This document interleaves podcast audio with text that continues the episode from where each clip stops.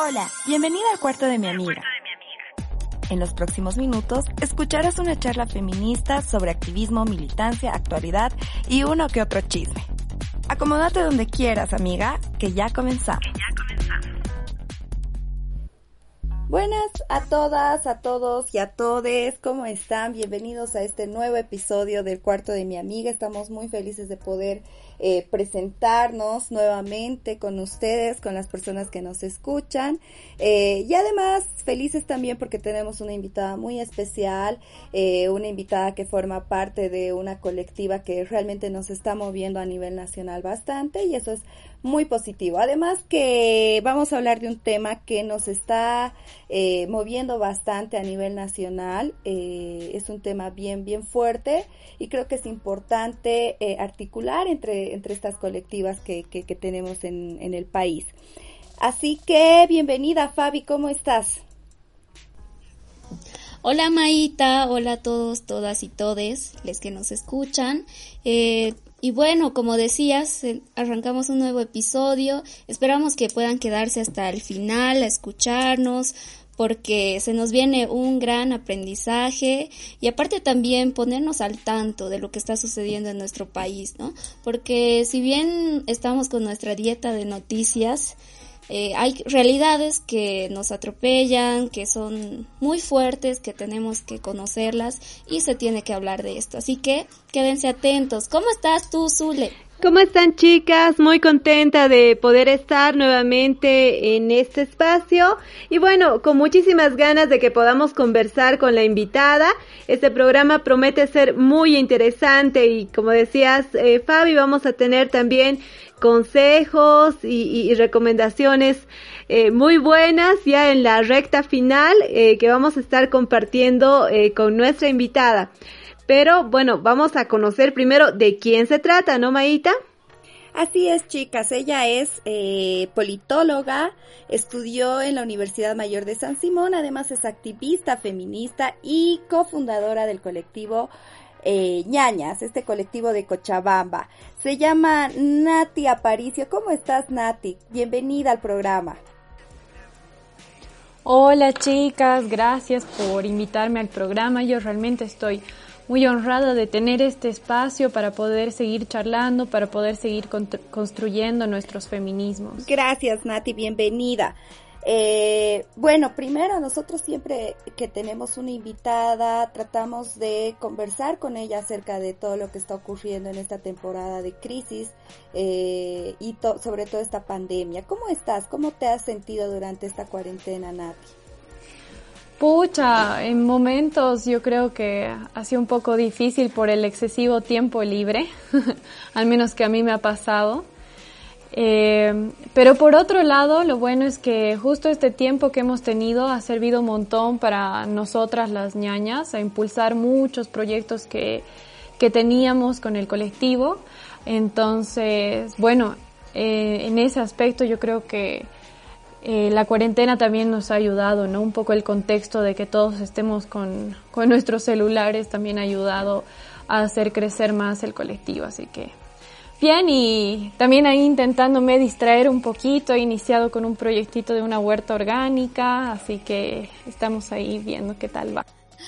Super Nati, ya nos irás contando más adelante también acerca de esta huertita porque nos llama mucho la atención, ¿no? Nosotras no somos tan cultivadoritas, pero estamos abiertas siempre a aprender y creo que tus consejos sí nos van a ayudar. Eh, bueno, como, como estamos en la parte de la presentación, quisiéramos también conocerte un poquito más, esto es el cuarto de mi amiga, así que queremos conocer tu cuarto, que nos expliques un poquito cómo es y qué, qué cachivaches tienes ahí que puedes mostrarnos, que puedes comentarnos acerca de estos. Bueno, yo soy igual súper cachivachera, me gusta, me gusta tener más que todo recuerditos, ¿no? Y bueno, yo estaba pensando, a ver, qué cachivaches pueden ser los más representativos para mí y tal vez los que pueden también explicar un poco eh, mi posición actual, ¿no? O sea, em, tal vez esos momentos que me han hecho la persona que soy, que me han convertido en una activista feminista y bueno, demás. Em, tengo aquí un cachivachito que es un mapita, en realidad, es un, es un mapa de la isla de Florianópolis, es una isla de Brasil, y bueno, yo he tenido un viaje allá el 2017 y realmente ha sido para mí un viaje muy transformador. He podido sanar muchos problemas, he podido pasar por muchos procesos de introspección autocrítica principalmente, eh, a través de los cuales siento que he podido crecer bastante. Y bueno, eh, ahí está este, este mi mapita que realmente me, me hace recuerdo a estos momentos ¿no? que, que he vivido allá. Eh, después estaba pensando en este mi librito que lo compré mm, en el 2018 me parece. Eh, se llama Irande. Lo compré en una feria del libro y dice Irande, la muchacha que anduvo detrás del tiempo primigenio.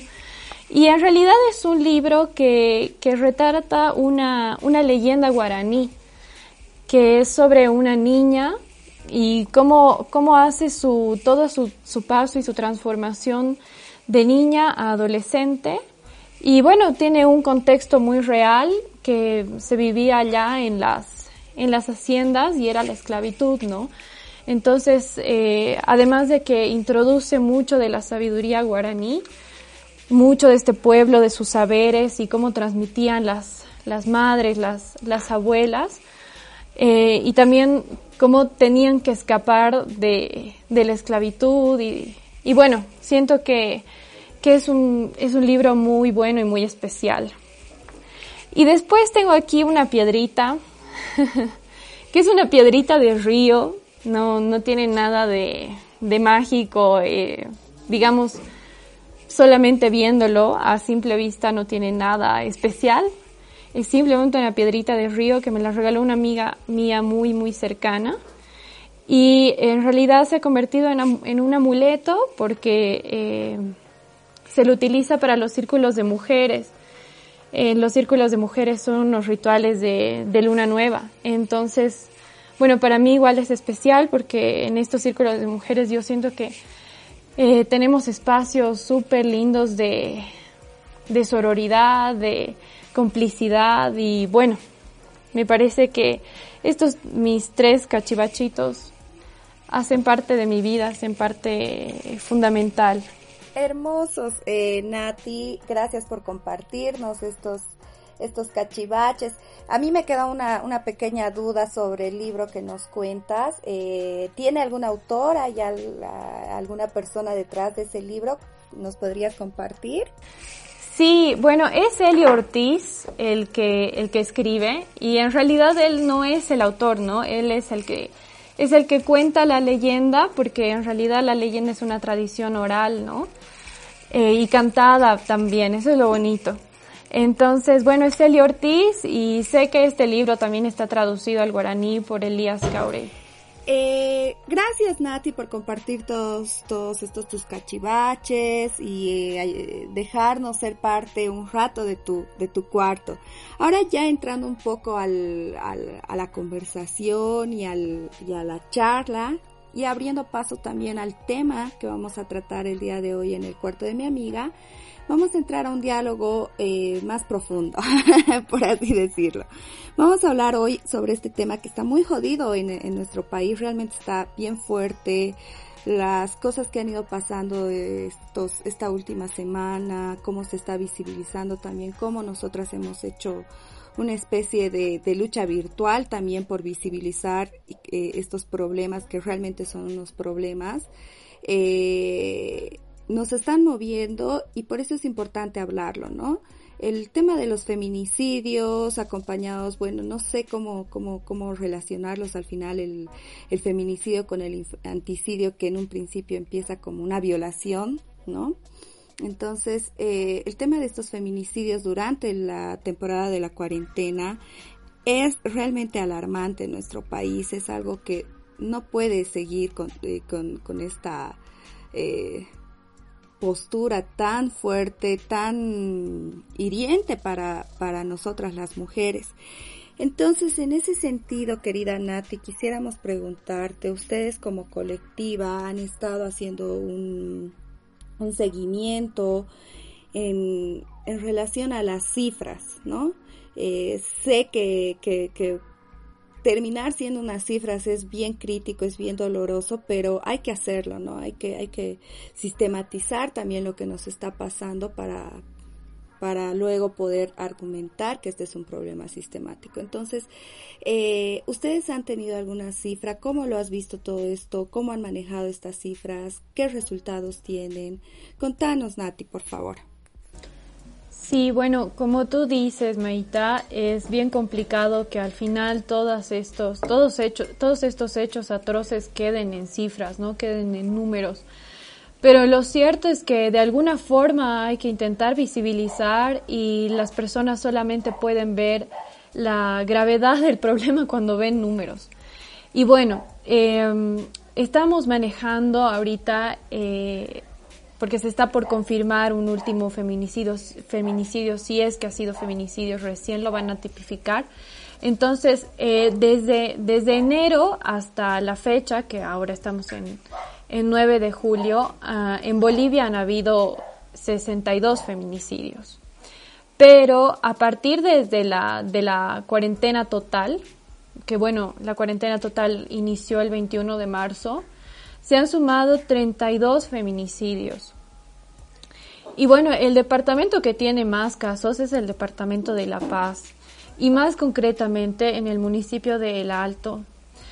Em, además de los feminicidios están también los infanticidios que están también ligados a, a, esta, a esta dominación machista patriarcal que al final se, se traduce en la violencia a los cuerpos.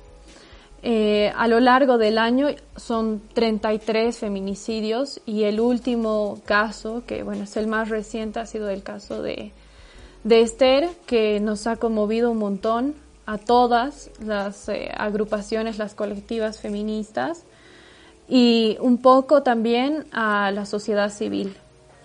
Eh, bueno, volviendo al tema de los, de los feminicidios, les decía que el municipio que tiene más casos es el Alto.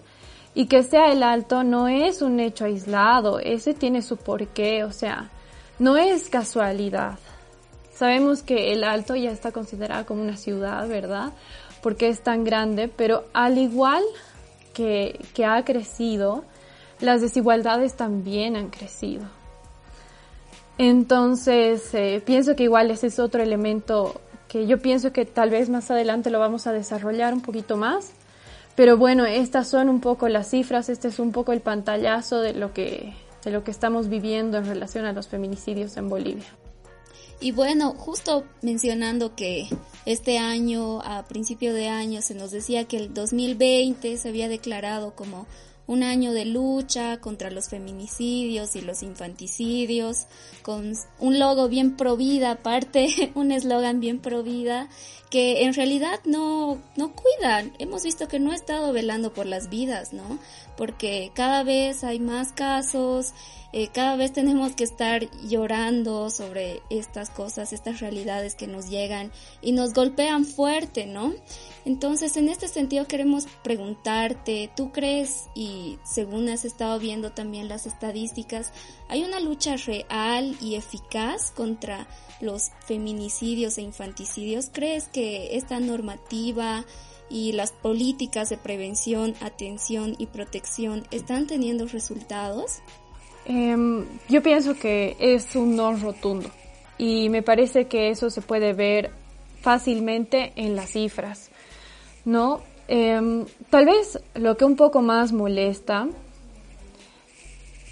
es el tema de la politización y de utilizar el tema de feminicidios de parte de los políticos. Como tú bien mencionabas, Fabi, al inicio de, este año, el primer mes ha hecho como, ha roto como un récord histórico, porque nunca se había visto tanto feminicidio en solamente un mes. Era terrible, habían por lo menos dos casos de feminicidios a la semana. Entonces eso obviamente alertó a las autoridades y estamos con una con una presidenta, Janine Áñez, que había prometido que este año iba a ser el año de la lucha contra, contra la violencia de la mujer. Y bueno, pues da la casualidad que el 25 de enero ella se anuncia como candidata para las elecciones eh, electorales que, que tienen que ser este año. Y el 9 de marzo está presentando un programa Bolivia Mujer que supuestamente iba a destinar 100 millones de dólares para la lucha contra la violencia de la mujer. Pero chicas, pregúntenme si ha pasado algo, o sea, si, si esto han, han puesto en marcha esta política, este programa. No hay nada, realmente no hay nada. Cada vez incluso el servicio se torna muchísimo peor. Y bueno, como, como hemos estado viendo, realmente normativa y ley existe. Tenemos muchas leyes de protección a la mujer, entre ellas tal vez la principal, que es la 348, pero se queda en el papel, se queda en el papel porque estamos dentro de una estructura bien corrupta, una estructura que no trabaja de acuerdo, que no, o sea, no existe la justicia, ¿no? En nuestro país, si bien tenemos la normativa, si bien están las leyes, pero al momento de aplicarlas no existe pues celeridad, no existe transparencia, eh, me atrevo a decir que en la mayoría de los casos, eh, los policías, los fiscales, los jueces, no cumplen con su trabajo y eh, son fácilmente vendidos por unos pesos. Y por unos pesos no se puede conseguir esta justicia. Y este tema también de, del uso de influencias, este tema de la corrupción, este tema de, de subestimar las leyes y de estar y creernos que podemos estar por encima de las leyes es también una cuestión patriarcal, ¿no? Que viene arrastrada de nuestra estructura patriarcal, de este sistema que nos tiene podridos. Es que esa es la palabra, estamos podridos. Em, y eso es justamente lo que, lo que pienso que, que tenemos que atacar. O sea, si es que no hay resultados, porque no los hay, tenemos que ver la manera de, de iniciar una deconstrucción, ¿no? De, de, iniciar este cuestionamiento al sistema patriarcal, porque ahí está el problema. Ahí está el verdadero problema, que es la violencia en realidad, ¿no? Si nos vamos un poco más atrás, es la violencia.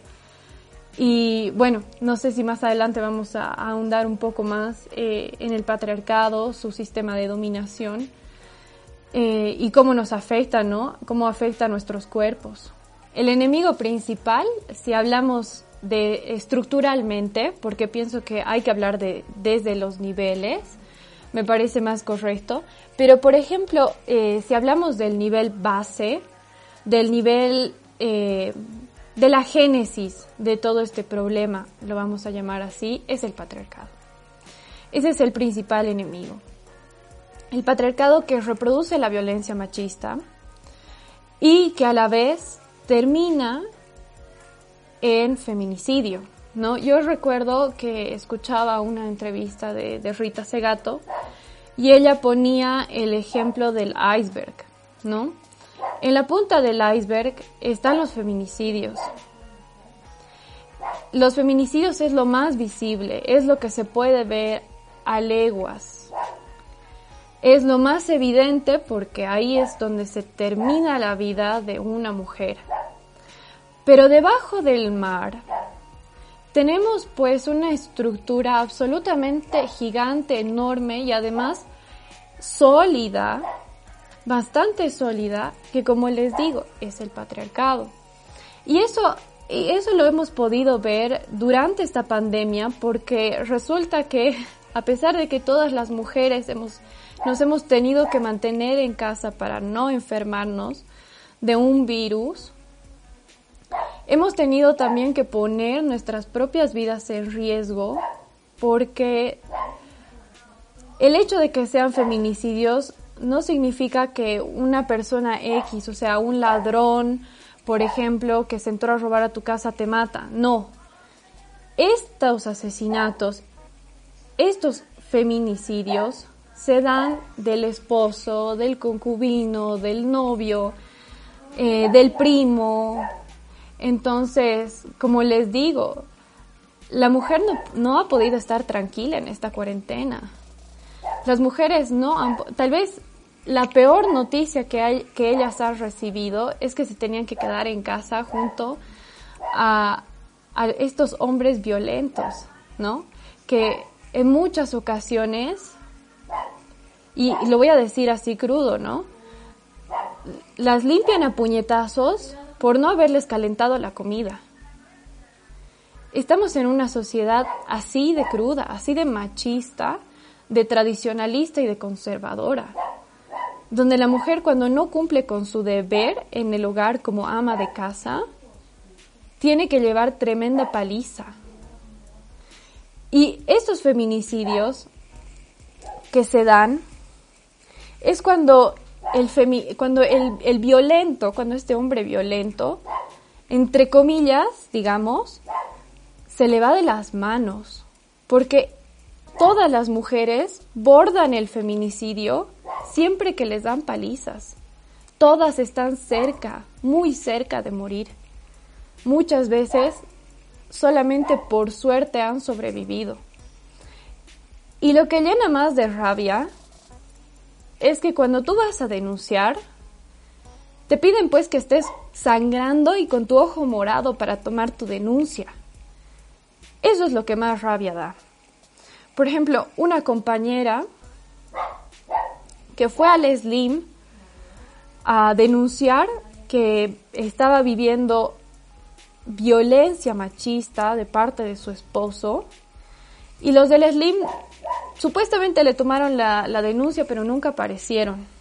La cuestión es que tuvieron que aparecer una semana después cuando la compañera tenía una puñalada en el pulmón en el hospital y es una, es una sobreviviente de feminicidio. Hasta ahora pregúntenme en qué quedó este tipo. No está en la cárcel. Él está libre en las calles.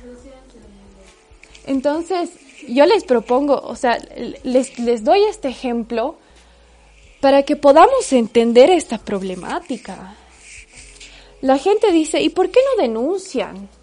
¿Y por qué no inician proceso? porque realmente las autoridades no cumplen con su trabajo. Si, incluso eh, hace dos días en Trinidad ha habido un caso de violación en la policía, en tránsito de la policía de Trinidad. ¿Y quién la había violado? A una joven de 17 años, un policía también. Entonces, ¿qué hacemos nosotras frente a esto? ¿Qué hacemos nosotras eh, frente a este atropello sistemático de nuestros derechos y de nuestra vida propia? Y lo terrible es que cuando las mujeres están en casa por esta cuarentena, no solamente son ellas las que sufren la violencia, sino también son los niños. Los niños que tienen que ver a sus madres ensangrentadas, que tienen que ver a sus madres en el piso, llorando, después de que su propio padre la pegó porque, porque no tendió la cama, la pegó porque no planchó la ropa. Así es, eh, Nati, realmente es muy cierto lo que dices, ¿no? Lo que nos comentas, hay un aparato eh, judicial, hay un aparato de justicia bastante eh, lento, bastante tibio y además, como dices, ¿no? El tema del estar eh, impregnado de, de, de de este sistema patriarcal en estas instituciones no ayuda y efectivamente no va a haber un resultado y una eficacia en las normativas por muy buenas que estas eh, teóricamente se vean eh, no no van a tener resultados si tenemos esta estructura eh, judicial esta estructura estatal también bien patriarcal no no va a haber eh, resultados, tenemos que cambiar, tenemos que joder, seguir jodiendo, ¿no? Desde estas, desde todas estas instancias. Pero Nati, hay algo también que dentro de estas cifras han debido ustedes observar también, ¿no? Eh, hay algo que se está volviendo bien, bien concurrente en, en, en, estos feminicidios que se han ido dando en nuestro país, que es el suicidio de los, de los de los asesinos, de los feminicidas. ¿Cómo lo podemos tomar? ¿Qué piensas tú acerca de estos, estos eh, suicidios recurrentes? Bueno, sí, este, este fenómeno del feminicidio, suicidio, todavía no está como muy bien trabajado. Eh, sin embargo, es una realidad, ¿no? Una realidad eh, para que tengamos una idea. Durante la, durante la cuarentena de Bolivia han habido dos de estos casos. Eh, el primero fue en Santa Cruz y el segundo, que ha sido hace una semana más o menos, en La Paz. y si mal no recuerdo, ambos casos son los novios, se trata de los novios. Em, en, cuanto, en cuanto al tema del, del suicidio, post-feminicidio, pienso que hay tres factores fundamentales, eh, psicopatológicos, psicosociales y culturales. No me voy a meter mucho en el tema de, en el tema psicopatológico, porque, bueno, yo, yo realmente no manejo, pero sí voy a hablar sobre, sobre el aspecto psicosocial y los aspectos culturales. ¿Por qué cuando un psicólogo nos dice que un hombre incurra al suicidio después de un feminicidio es un hecho cultural? No es casualidad que nos digan esto. Esto también es debido a esta estructura patriarcal. ¿Por qué? Porque el hombre, al estar en la cúspide de esta estructura, ejerce poder, pero ejerce poder como dominación. Y cuando uno ejerce poder como dominación, necesita tener necesariamente, valga la redundancia, un cuerpo dominado. Un cuerpo dominado que se toma como objeto, a través del cual ellos puedan perpetuar su poder y ellos puedan asentarse como dominantes. Lamentablemente a las mujeres nos ha tocado poner el cuerpo. En realidad nosotros no lo hemos puesto, nos han obligado a ponernos históricamente. Históricamente. Entonces, además de este tema de dominación, hablamos del tema de la dependencia. La dependencia y este mito del amor romántico, de que sin ti no puedo vivir, de que te voy a matar porque tengo celos, porque tú eres mía, solo mía, no te puedo compartir con nadie más. Pero por otro lado, si tú no estás, yo me mato. Por estas relaciones, como les digo, de dominación y de dependencia. De, de pensar que la mujer es de nuestra propiedad, bueno, es la propiedad de los hombres, ¿no? No me incluyo. Pero de pensar que las mujeres son propiedad de ellos. Y también, por otro lado, eh, estadísticamente, eh, ahora estoy hablando a nivel mundial, los suicidios son más recurrentes en hombres. Y esto tampoco es un hecho casual.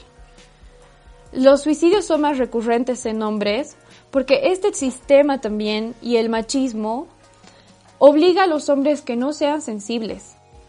Y al final está tan normalizado que para ellos es normal, para ellos es normal pegar a su novia, pegar a su mujer, porque tuvo celos. Eso es algo igual de, la, de nuestra sociedad que está muy corroída. ¿Cómo nosotros podemos tener ese pensamiento de que el otro nos pertenece tomar la vida del otro y después, por el simple hecho de pensar que yo no puedo vivir sin esa persona, también me mato. Entonces, como les digo, tiene que ver mucho con, esta, con este ejercicio de poder como dominación. Y los factores psicosociales también se traducen cuando, cuando los hombres eh, como ya les había adelantado anteriormente, con sus congéneres necesitan tener eh, una piel donde ellos puedan situarse, una piel donde ellos puedan eh, reafirmarse como hombres. Necesito un cuerpo de mujer para reafirmar mi masculinidad. Entonces hablamos de masculinidades además de tóxicas frágiles. Porque cuando una mujer se revela contra el hombre, el hombre se quiere morir. No puede concebir una mujer rebelde, una mujer que no hace caso, que se libera, que dice voy a ponerle alto a esta relación tóxica que tengo con este hombre y me voy, me largo. Usualmente este es este perfil de pareja, cuando la mujer ya decide separarse de su pareja, es cuando ocurre el feminicidio suicidio, porque la mujer se revela contra el hombre. Y como el hombre no puede ver que ya no tiene poder sobre ella, su vida ya no tiene sentido que también esto de, del suicidio después de cometer el feminicidio también es como una nueva forma que están usando estos agresores para también seguir siendo seguir siendo controladores, ¿no? Porque de esta forma tampoco alcanzan nunca un castigo, ni una pena, ni nada. Yo me acuerdo que bueno, hay mucha gente que comenta en las redes, incluso nuestros propios familiares pueden pensar, cuando les da rabia un asunto, una violación, un feminicidio, lo que dicen es que no hay que darles pena de muerte, esos no merecen vivir, pero imagínate, eh, si hay gente que se suicida después de cometer eso, eso no va a ser la solución, ¿no? de ninguna forma van a dejar de violentar nuestros cuerpos, aunque, aunque se les ponga la pena máxima o el trabajo máximo después, ¿no? Sí, yo también estoy en, la misma sintonía, Fabi. Eh, para mí el punitivismo no es la manera idónea de solucionar los problemas que tenemos como sociedad. Eh, incluso el punitivismo genera más violencia. O sea, pienso que es importante detenernos un poco y ver la realidad de las cárceles sin ir lejos. Las cárceles de los hombres son semillero en muchos casos para volverse más violentos, mucho más violentos, porque ha pasado muchas veces que entran por delitos menores, ¿no? Entre comillas, entran por estafa, eh, entran por eh, no asistencia familiar, etcétera, y al final terminan conociendo otras realidades que los lleva a, que cuando salgan no solamente reinciden, sino también empiezan a, cometer crímenes que son mucho peores. Además de que nuestro sistema carcelario es pésimo. Todas las cárceles están atestadas de criminales no hay espacio, no hay condiciones y mucho menos no hay esta, esta reinserción a la sociedad, que más bien pienso que es por ahí por donde va. Es importante romper la educación machista y también ser conscientes de que las desigualdades sociales hacen gran parte para cometer los crímenes. Porque y eso, y eso es algo que es bien común en las familias que de escasos recursos, cuando tienen problemas económicos, empiezan los problemas de pareja. Y eso es por la desigualdad social. La economía de las casas, cuando es conflictiva, existe también violencia. Y no solamente eso, o sea, pienso también eh, en las desigualdades sociales, o sea, para empezar a entender las desigualdades sociales, criticarlas y luchar contra ellas. Porque pensemos, por ejemplo, en el caso de Esther. Pongamos el contexto. El contexto es bien crudo y lamentablemente es la realidad del país. Es eso Bolivia. Una madre soltera, con tres hijos, que tiene que salir todos los días de madrugada hasta la noche a vender fruta o vender cualquier otra mercancía de manera informal, porque tampoco existen esas otras condiciones, para dar de comer a sus hijos. Y es ahí donde la hermanita mayor se tiene que cuidar, se tiene que quedar con las guaguas, o de repente viene el primo, o de repente viene el sobrino, o de repente viene el tío, de repente viene el abuelo, que tampoco son personas de confianza, lamentablemente, y las están violando, las están, las están tocando a las niñas. Las niñas no saben ni lo que está sucediendo con ellas, solamente saben que se sienten mal. Pero es que es una realidad y eso es parte de la desigualdad social. Sí, Nati, me parece bien importante lo que nos estás señalando, porque precisamente no estamos hablando de las mismas condiciones, ni entre mujeres, ni entre hombres, ni siquiera entre las mismas mujeres, porque como bien has señalado, la situación económica es determinante para que tengamos distintas realidades. Em, en ese sentido, ¿Cómo ves que ha sido estar este tiempo de cuarentena, lo que ha significado para las mujeres este tiempo eh, de tener que estar eh, necesariamente eh, tal vez mmm, bastante orilladas por las normas de la cuarentena?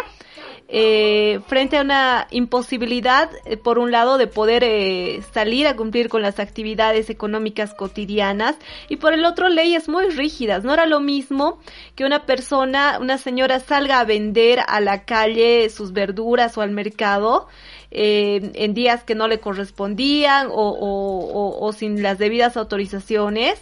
Eh, y ahí sí los militares, la policía iban con todo el rigor de la ley y la violencia y eh, por el otro lado personas que abiertamente, así como ha pasado en Cochabamba, los de la resistencia, por ejemplo, podían salir cuando se les antojaba y hacer eh, lo que quisieran, ¿no? Y por el otro lado, esta situación en que las mujeres tienen que eh, tomar decisiones que hacen, me quedo en la casa eh, y no tengo un pan para, para darles a las guaguas o, o trato de ver mecanismos de subsistencia. Entonces, ¿cómo has visto el papel del Estado en esta situación? ¿Ha Estado ha podido responder eh, qué sucede con esto de la cuarentena y, y, parece esta miopía de no poder entender lo que está pasando en el país desde el eh, nivel nacional, que es precisamente el que ha estado eh, bueno, poniendo las, las normas así eh, bastante rígidas y al parecer solamente pensadas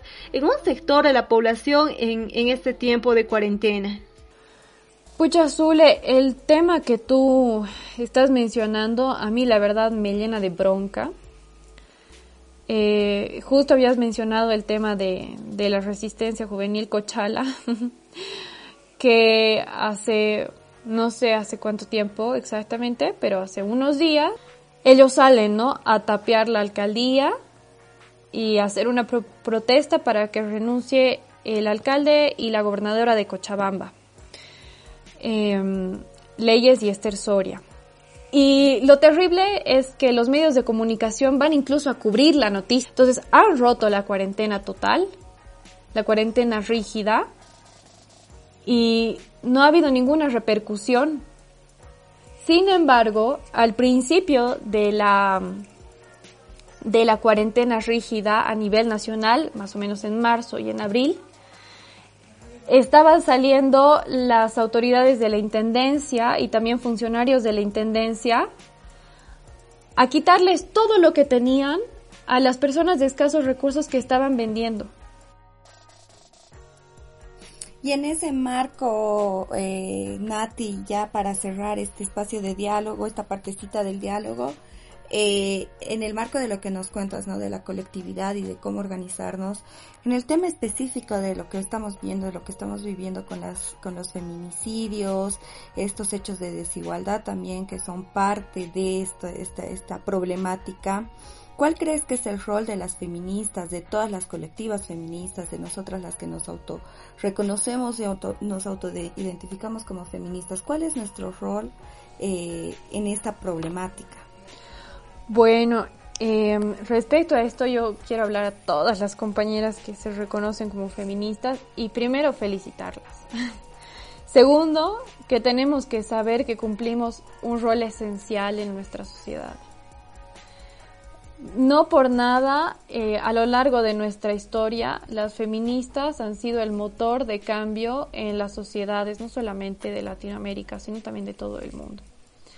Entonces, nosotras tenemos pues este rol fundamental porque para empezar, somos quienes nos, nos autocuestionamos y estamos en un constante proceso de deconstrucción que es muy doloroso y en ocasiones hasta incluso nos da hasta depresión, porque tenemos que romper con todo nuestro, nuestro sistema de creencias y adoptar uno nuevo. Entonces, ahí estamos nosotros en este, en este ir y venir de la deconstrucción. Y por otro lado, en cuanto a los, a los feminicidios, nosotros somos quienes ponemos el cuerpo. Ponemos el cuerpo para movilizaciones, para marchas, para exigir justicia y a la vez también para asistir a audiencias de las compañeras, a asistir a las audiencias con los familiares de las compañeras que han sido asesinadas. Estar ahí nosotros incluso para el levantamiento del cadáver, porque hacen también la eliminación de pruebas para ayudar al, al feminicida. Entonces también cumplimos ese rol de fiscalizadoras en las audiencias, en el levantamiento de cadáver, en el levantamiento de pruebas posteriormente también. Entonces, eh, ahí estamos nosotras, ahí estamos nosotras velando por la justicia de nuestras compañeras. Y, y bueno, como, como les decía, las movilizaciones y las marchas son fundamentales. Ya sabemos que nuestro país funciona así. Nuestro país funciona con medidas de presión. Es el único mecanismo que tenemos como sociedad civil para poder hacer llegar nuestras demandas a la sociedad política. Entonces, tenemos que seguir nosotras ahí poniendo nuestros cuerpos, nuestros cuerpos que son los que los que los que los que le dan vida a nuestras ideas, a nuestros principios, a nuestros ideales, los que le dan acción. ¿no? Porque nuestras ideas realmente son inmortales. Nuestras ideas siempre van a estar ahí y siempre van a estar incidiendo. Entonces pienso que este es nuestro rol, es fundamental. Y para terminar, quiero, quisiera que nos menciones, Nati, eh, tú mencionabas, tú decías esto de la de las ayudas colectivas que surgen ante la ausencia del Estado, eh, las, las ayudas mutuas, la solidaridad que también promovemos desde nuestros feminismos. Quisiera que nos cuentes un poco eh, acerca de la campaña en la que están las ñañas, en qué activaciones también han estado y también para invitar a las personas que nos escuchan por si se quieren unir, por si quieren aportar en algo. Bueno, a ver, eh, los brazos de las ñañas están abiertas, abiertas para todas las personas que quieran ayudar. Em, al inicio de la cuarentena rígida, eh, hemos tenido la posibilidad de eh, dar unas canastas, les hemos llamado las canastas ñañas, que tenían alimentos básicos, ¿no? algunas verduras, algunas legumbres, y bueno, hemos ido a repartir a, barrios vulnerables. Después hemos hecho una pequeña colecta también de insumos médicos y de bioseguridad al municipio de Guayaramerín en Beni, que sabemos que han sido súper azotados por la pandemia, nuevamente debido a la ausencia del Estado. Y ahora nos encontramos con el caso de Esther. Ahora estamos haciendo eh, la recaudación de dinero para hacerle el envío a la mamá de Esther, porque como todos sabemos, ella tiene que, si bien tiene 30 abogados, supuestamente que la están acompañando, em, ella eh, tiene que asistir a las audiencias, tiene que asistir a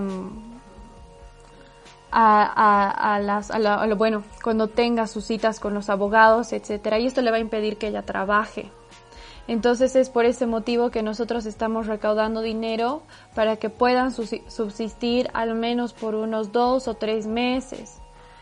Em, incluso se había hablado también para, para eh, buscar alguna forma de hacer una tienda para ella y que de una forma ya también pueda subsistir, pero es, es como es un proyecto muy grande porque necesitaríamos alrededor de 20 mil bolivianos y se nos hace un poco complicado reunir ese monto de dinero.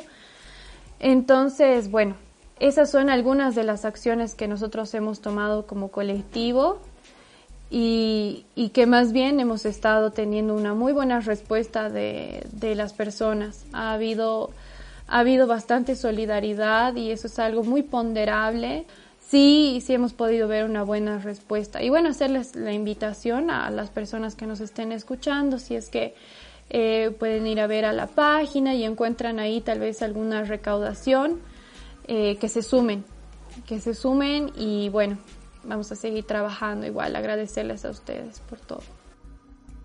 Qué lindo, Nati. Muchas gracias por compartir esta charla con nosotros y también mostrarnos y todo el trabajo que hacen desde el colectivo ñañas y hacer esta linda invitación. De verdad, nosotras las admiramos y aplaudimos desde aquí porque sabemos que su ayuda es real y tangible y es como la ayuda de las que, que, movemos las feministas, ¿no? Porque estamos luchando, poniendo el cuerpo, estamos con el corazón en la mano, eh, buscando una sociedad más justa, eh, sin desigualdades y sin esta violencia que nos mata a diario, ¿no?